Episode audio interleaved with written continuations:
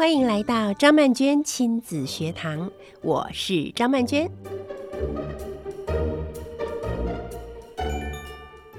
这是我和亲子天下合作的特别节目，总共有四集。我会在这四集的节目中呢，分别从读经、读诗、读《论语》，用成语带给青少年四堂文学启蒙课。时间过得很快呢，大家好，我是张曼娟，我们已经来到了张曼娟亲子学堂的第四堂课了。今天呢，在我们第四堂课呢，我们要聊到的就是成语游戏，好好玩。成语是什么呢？成语就是小时候老师每一天会在黑板上面写下两句成语，然后跟你说背起来。所以，对很多人来讲，成语就是背起来啊。然后写作文的时候，老师就是说：“你如果用一个成语，我就给你加两分；用两个成语，就给你加四分。”所以，成语的意义就是加分。但是，其实成语真的不止如此。有些家长也会知道说：“哎，成语对于小朋友的学习或者写作是蛮重要的。”可是，不知道应该怎么样来跟孩子们一起学习成语。我觉得不如就把成语当成一个游戏吧。我们可以用成语玩游戏。用成语玩游戏要怎么玩呢？首先，我们可以用数字接龙的方式来玩。我们想想看，有哪一些成语里面是有数字的呢？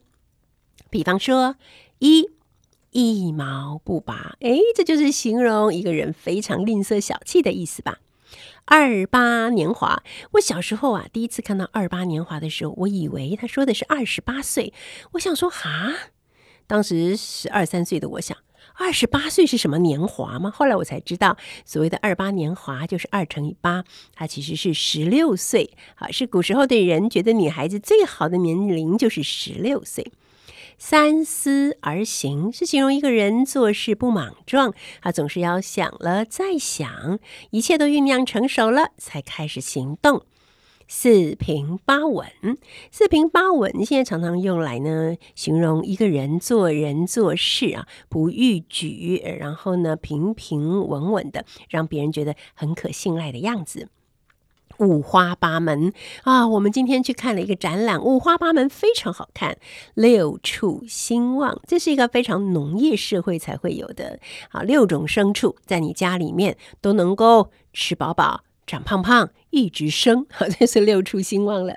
七嘴八舌，这真的是一个谜呀！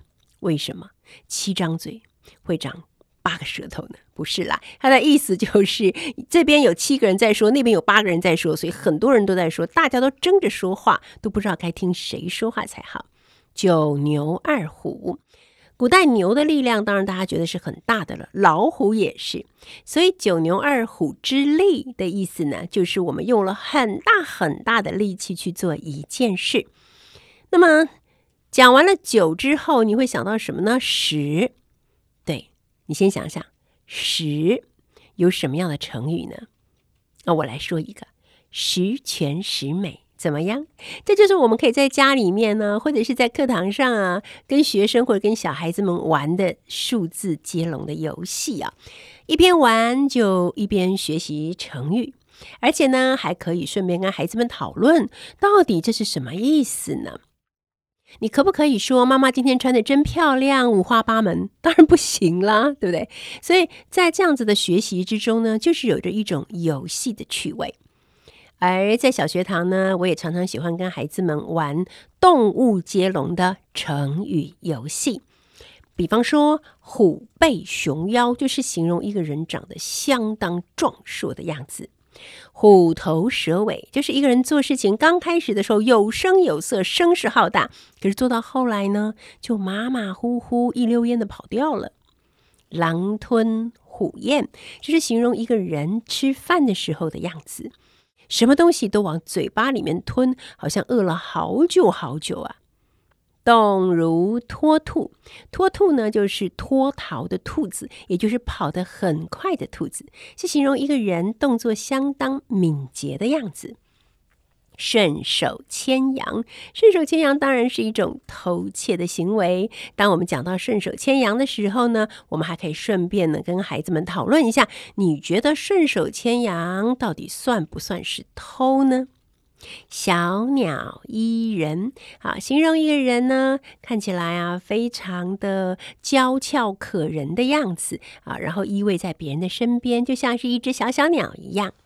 井底之蛙，井底之蛙并不是形容他每天都要练习跳高，而是形容他抬起头来只能够看到井的那一小块的天空，他以为那就是全世界。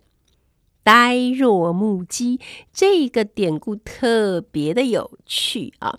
那它是出自于庄子的一个故事。他说的是一个寓言，他讲的是有一个国君，他非常非常的喜欢玩斗鸡，所以他养了好多的斗鸡。有一天，他就特别请了一个超厉害的斗鸡教练来训练这些斗鸡。这些斗鸡一看到有人来，这个咕咕，那个呱呱，大家都好嗨哦，好，羽毛都蓬起来了。但是呢，这个教练去说，这样子的鸡。不行，要训练他们。真正厉害的鸡是不会见到人就叫，见到影子就开枪，不会。他们应该要更为沉着，他们要更为低调才行。于是他就这样子训练、训练、训练了好一阵子，最后终于这个国君来的时候，看到都吓呆了。这是我的那些斗鸡吗？完全没有雄赳赳、气昂昂的样子，他们看起来一个一个就呆若木鸡，像木头做的一样。教练就说：“这就对了，这才是最厉害的斗鸡。”一上场一斗，果然如此。其他的斗鸡呢，不但不敢来跟他争斗，甚至看到他转头就跑。明明是看起来像一只呆呆的木鸡，为什么却这么厉害呢？我们其实常常看到一些，比方说功夫片啊什么的，你都会发现那些武功最高强、最深不可测的，看起来呢就像是一个教书先生一样，好文弱，但他真正。开始展示他的招数的时候，我们却又会被他所惊蛰。原来这么厉害！这种所谓的深不可测，才是真正的人生高手。可是到了现在呢，呆若木鸡却被用来形容，真的就是反应很迟钝的人。所以成语也是一个不停的在改变，随着不同的世代，好，不同的人去运用它，它的意义也是会改变的。来，我们再继续来说说动物接龙吧。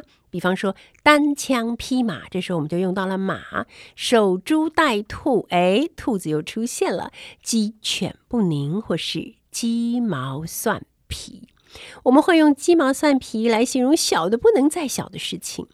啊，如果你今天不用成语，你可能就会说，你每次都为这种根本就是一点都不重要啊，谁都不觉得它重要的事情生气。哦，讲的好冗长啊。可是如果你可以使用一个成语，你每次都为了鸡毛蒜皮的小事生气，哇哦，是不是？你的用词马上就简洁，也就准确起来了。那至于这些成语是从哪里来的呢？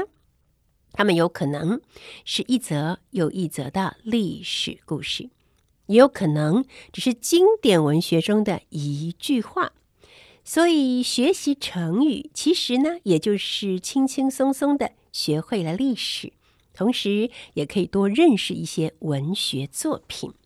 比方说，有一句成语叫做“才高八斗”，我们都知道它是形容一个人非常有才华，但是它到底是形容谁非常有才华呢？是这样的，有一位叫做谢灵运的文学家，好，那么他在三国时代呢，曾经说过这样的一段话，他说：“全天下的才华呢，总共有一担，曹子建。”诶，曹子建是谁呢？就是曹操最有才华的儿子曹植，他说：“曹子建呢，独占八斗，哇哦！天下的才华里面，十分之八在曹植的身上。”谢灵运说：“我得一斗，天下共分一斗。”嗯，谢灵运真的是蛮自命不凡的，不过他也真的是很有才华。他说：“那这。”一担里面呢，被分走了八斗，就剩下两斗了，对吗？哎，有一斗是我本人的，另外一斗是全天下人共分的，可见的全天下人真的没什么才华啊、那第二有才华的人就我本人，那最有才华的人就是曹植。所以“才高八斗”这句话呢，就是从他的这一段作品里面，他所说的这段话里面截取而来的。接下来我们再来谈一谈跟历史故事相关的成语吧。你有没有听过破釜沉舟？你有没有听过？背水一战呢？破釜沉舟，这其实呢是楚霸王项羽的故事。他说的是在秦朝末年的时候，群雄起义反秦。当时呢，有一位秦将军叫做章邯，他率领着士兵呢攻打赵赵军。哈，就是赵国其实已经被灭亡了嘛，但是还是有很多赵人，他们也集结起来，一起来反抗。秦朝就像是楚国已经也被秦始皇给灭亡啦，但是很多楚人他们也就集结在一起来反抗秦朝，而楚霸王项羽他就是楚国人嘛。当时呢，他们用重兵围攻巨鹿这个地方，哈，那楚怀王呢，他就派了他手下的宋义还有项羽这两位将军去巨鹿这个地方救赵人，啊，救赵国人。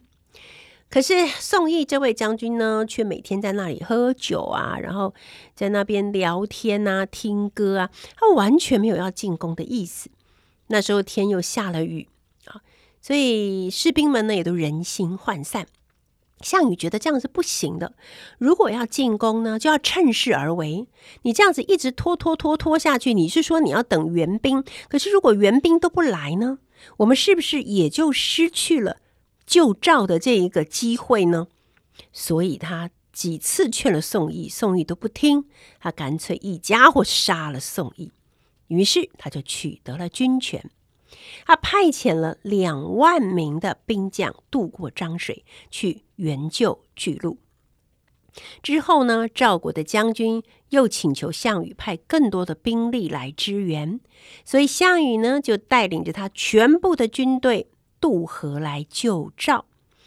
就在他们渡河之后呢，他就命令所有的将士把渡河的船全部都给砸沉，同时呢，还把士兵们随身携带的煮饭的锅子也全部砸毁，甚至于烧掉了他们驻扎的营地，只随身携带三天的干粮。这什么意思呢？这就表示他们已经下了必死的决心，只能前进，绝不撤退。所以，你如果不往前冲，你也没有退路了，你就只是一个死而已。经过了九次大战，最后终于打败了秦军，这就是历史上有名的巨鹿之战。而后来呢，人们也把“破釜沉舟”这四个字拿来形容一个人下定了决心，绝不后悔，绝不回头，一定要把事情做到最后一刻。至于“背水之战”呢，这个成语的典故啊，是来自于《史记》，啊里面提到的这位将军也是大家都耳熟能详的，他是汉将韩信。韩信呢，曾经在楚汉相争的那段过程之中呢，他率领着士兵要去攻打赵这个地方。那么他们出了一个叫井进口的地方之后呢，他们就令万人，还有差不多一万个士兵背水列阵。那另外又派了两千人，好偷偷的到后面去偷袭赵营，就是赵人的营队。那本来呢，赵国是有很多的军队，其实韩信的军队是很少的。这种相差悬殊的状况，韩信本来根本就没有得胜的可能。但是他让他的士兵全部背水列阵的意思，就是他们就在水边，好，就搭起了军营。赵人大笑。说这些人好蠢啊！他们怎么会在水边列阵呢？啊，等我们来攻打他们的时候，他们不是就全部跳到水里面去淹死了吗？但事实上，这是韩信所使用的一招狠招。这个狠招就是告诉他的士兵说：“来，你们看，我们的后面就是水，我们是无路可退的，所以我们只能向前冲，与赵军决一死战。这些军人发现自己无路可逃，于是呢，以一当十，大败赵军。赵军没有想到这些人竟然这么厉害，他们狼狈仓皇，决定调转马头回到自己的军营，才发现不是先前韩信派了两千个骑兵偷偷的跑到赵国的军营里面去吗？他们去了赵营之后做了什么呢？因为那个时候赵营已经空了嘛，就是赵国人倾巢而出，结果他们就在赵营里面插满了汉军的军旗，这些被打败了的。赵军他们要转头回到自己的军营的时候，抬头一看，不得了啊！我们的军营原来已经沦陷了吗？全部都插上了汉军的军旗。于是呢，他们无路可去，自乱阵脚，互相踩踏，最后呢，就大大的溃败，而让韩信赢得了光荣的一战。这就是所谓的背水一战。当我们了解到了背水一战的典故之后呢，我们就发现其实它和破釜沉舟有着异曲同工之妙。他们在说的都是无路可退的必胜决心。所以我们在学成语的时候，其实也能够带给我们一些人生启示。接下来，我们来说说画蛇添足吧。画蛇添足这个故事大家都很熟悉啦。有一次，有一个主人，他在家里面的门客的面前呢，就想要跟大家一起享用一杯酒，但是只有一杯酒啊。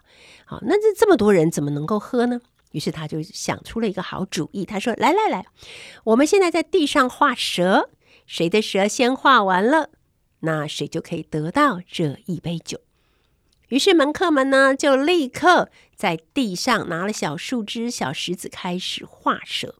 有一个人很快就把蛇画好了，于是他就伸出手去，一只手拿着这个酒杯，一边喃喃自语地说：“哎呀，我画得太快了，我还可以帮蛇画脚呢。”就在他画脚的时候，另外一个人也把蛇画好了，于是抢过酒来，一饮而尽。第一个画好蛇还在画脚的人很生气，他说：“哎，你怎么可以抢我的酒呢？我不是已经在画蛇画脚了吗？”喝酒的人呢，抹了抹嘴，对他说：“蛇哪有脚啊？你为什么要帮蛇画脚啊？”画蛇添足，后来就变成了我们所谓的多此一举的意思了。没有脚的蛇，其实它的作用不止如此，它消弭了一场生灵涂炭的大战呢。故事是这样说的：楚怀王呢，在他的时期啊，楚国还蛮强盛的。他们派出了楚国的大将军，叫做昭阳。昭阳呢，带领了士兵去攻打魏国。结果呢，这一场战争打得非常的顺利，战果辉煌。他占领了八座城池，而他自己的士兵没有什么损伤。这一战呐、真的是打得威震诸侯啊！把魏国给打趴了之后呢，国君就说：“哎呀，既然你都已经到了魏国了啊，那要不要顺便就把旁边的齐国也给收拾了算了啊？”昭阳大将军觉得说：“可以呀，我反正呢也没什么损失，那我就去打一下齐国好了。”所以他就率军东征，打算要去收拾齐国。齐国上下真的是吓破胆了，这可怎么得了？还好他们当时呢有一个非常有名的，现在人可能叫名嘴啦，在当时呢就叫做诡辩家，就是他是一个非常会辩论的人。这个人的名字叫做陈轸。他说他愿意替齐国的国君当说客，于是他就去拜访了昭阳。他先祝贺昭阳大将军，这一仗打得真漂亮，真了不起。接着呢，他就问昭阳大将军说：“按照楚国的制度啊，如果立下了这么大的军功，能够得到什么样的职位呢？”昭阳就说：“最高的位置就是军事统领，好，就好像我们的三军统帅一样。”他说叫做上柱国。哇哦，陈震说上柱国真的很大，很了不起耶。可是，请问有没有比上柱国更大的职位呢？朝阳说：“如果比上柱国的职位更高啊，那也就只有丞相一职了。”陈轸便又说：“可是楚国已经有丞相了，他有没有可能会为将军再设立一个丞相的位置呢？”朝阳想一想，不可能。于是陈轸就说：“既然不可能，大将军现在已经功德圆满了，何不班师回朝呢？你再继续去打齐国，说不定会损伤很多的士兵，说不定不小心还打了个败仗。这下一来，没有功反而有过，这不就等于画蛇添足吗？”于是他当场就讲了画蛇添足的故事给朝阳听。朝阳听完之后，便退兵回楚，于是本来将要发生的齐国大战就这样轻轻松松的被一条没有脚的蛇给消灭了。这就是成语故事里面最有趣的地方。接下来，我们就来谈谈成语应该怎么样来正确的使用它呢？第一点，成语可以让文艺简洁明了，这其实就是文言文的独特功效。比方说，我们形容一个人非常的活泼，每天动个不停，我们只要用动如脱兔来形容他就可以了。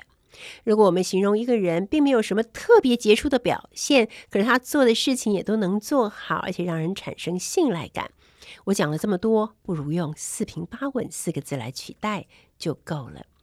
第二点，必须要清楚语义，不可误用哦。比方说，我曾经看过有同学写，放学的时候，爸爸妈妈带着弟弟来接我，弟弟看到我了，好开心呐，欣欣向荣的向我跑过来。欣欣向荣不是这样用的。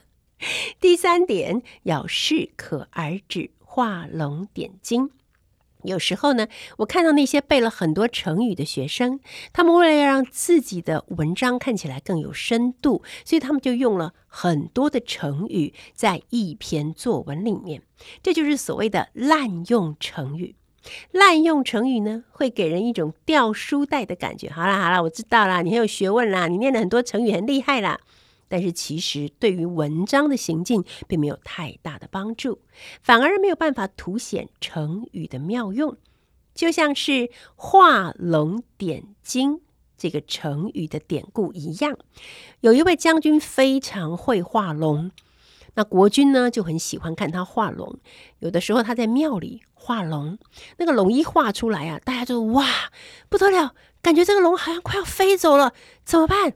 然后呢，将军就说：“没关系，我再画一条铁链子把它拴住吧。”于是他就画了一条铁链，把这个龙拴在柱子上，大家就安心了。哎呀，好了好了，这下龙不会飞走了。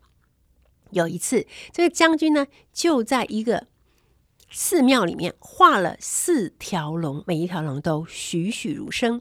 大家看的时候惊叹不已，同时又说：“哎呀，好可惜啊，这个龙为什么都没有画眼睛呢？”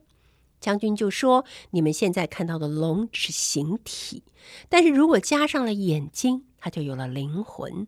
它一旦有了灵魂之后，它会做出什么举动，那就很难说了。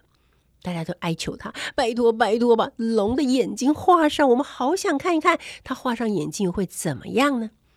因为拗不过这些吃瓜群众大力要求，将军于是就拿起笔来，将其中的两条龙画上了眼睛。”不得了，两条龙的眼睛一画上之后，他们的身躯开始摆动，腾空而去。于是这四条龙就只剩下了两条龙。吃瓜群众都说：“大将军不要再画眼睛了，因为你一画上，他们就有了生命。”这就是画龙点睛的典故。而我们在使用成语的时候，不要用的太多，要适可而止，才能够发挥画龙点睛的功效。否则呢，你每讲两句话就用一个成语，那个感觉就像是一条满身长满了眼睛的龙啊！到底我要看哪里才好呢？好，在我们跟亲子天下所合作的张曼娟成语学堂呢，总共分成了。第一跟第二集有八册，它是由作家张维忠、孙子平、高培云和黄伊丽所写成的，用非常贴近生活的现代故事，跟孩子们谈合作，谈梦想的追寻，谈必然要面对的死亡与告别，谈如何与宠物相处，甚至于谈到家中长辈罹患了失智症的情况等等。这些都是孩子们在生活中会面对的问题。他们读着故事，学习成语如何准确而适当的运用。我想，这就是所谓的寓教于乐吧。